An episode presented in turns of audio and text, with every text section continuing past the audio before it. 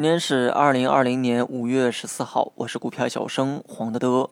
面对两千九这个心理压力位啊，大盘呢还是选择了再等等，这也符合我的期盼。它要是不等我，直接突破上去，我就变得很尴尬了。日线我们始终按照调整去预期，但是小幅反弹两天之后啊，就有人开始质疑调整这个结论。这不前两天走的太高了，今天不就又回来了吗？美联储主席鲍威尔坦言，目前经济下行压力显著。那么此番言论呢，导致昨夜美股大跌。不知道这算不算是一个提醒哈？毕竟大洋彼岸的疫情啊还没控制住，但股市啊却反弹了不少，这本就是矛盾。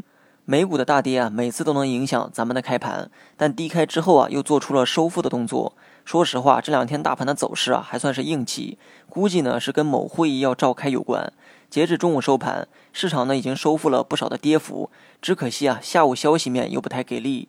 今天呢有两千亿元的 MLF 到期，也就是麻辣粉，但是央行没有再开展新的麻辣粉操作。通俗点讲啊，之前借的钱呢收回来了，但是没打算再借出去。虽然官方表示啊，市场目前呢并不缺钱，但市场却并不买账。未来持续的货币宽松啊，几乎是必然的事件。这次没做麻辣粉操作，说明下次放水力度可能会更大。正好借着这次机会啊，洗一洗短期的获利盘，不也挺好吗？大盘从二九一四点回落以来啊，已经过了三天了。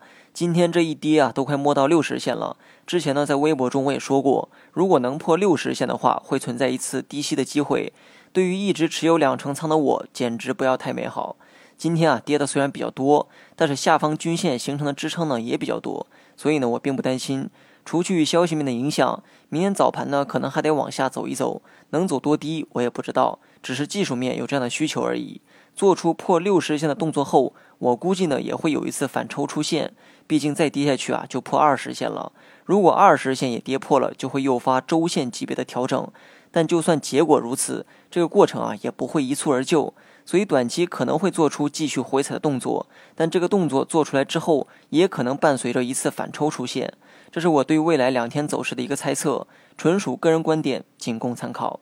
好了，以上全部内容，本期节目由公众号“股票小生黄德德”授权播出。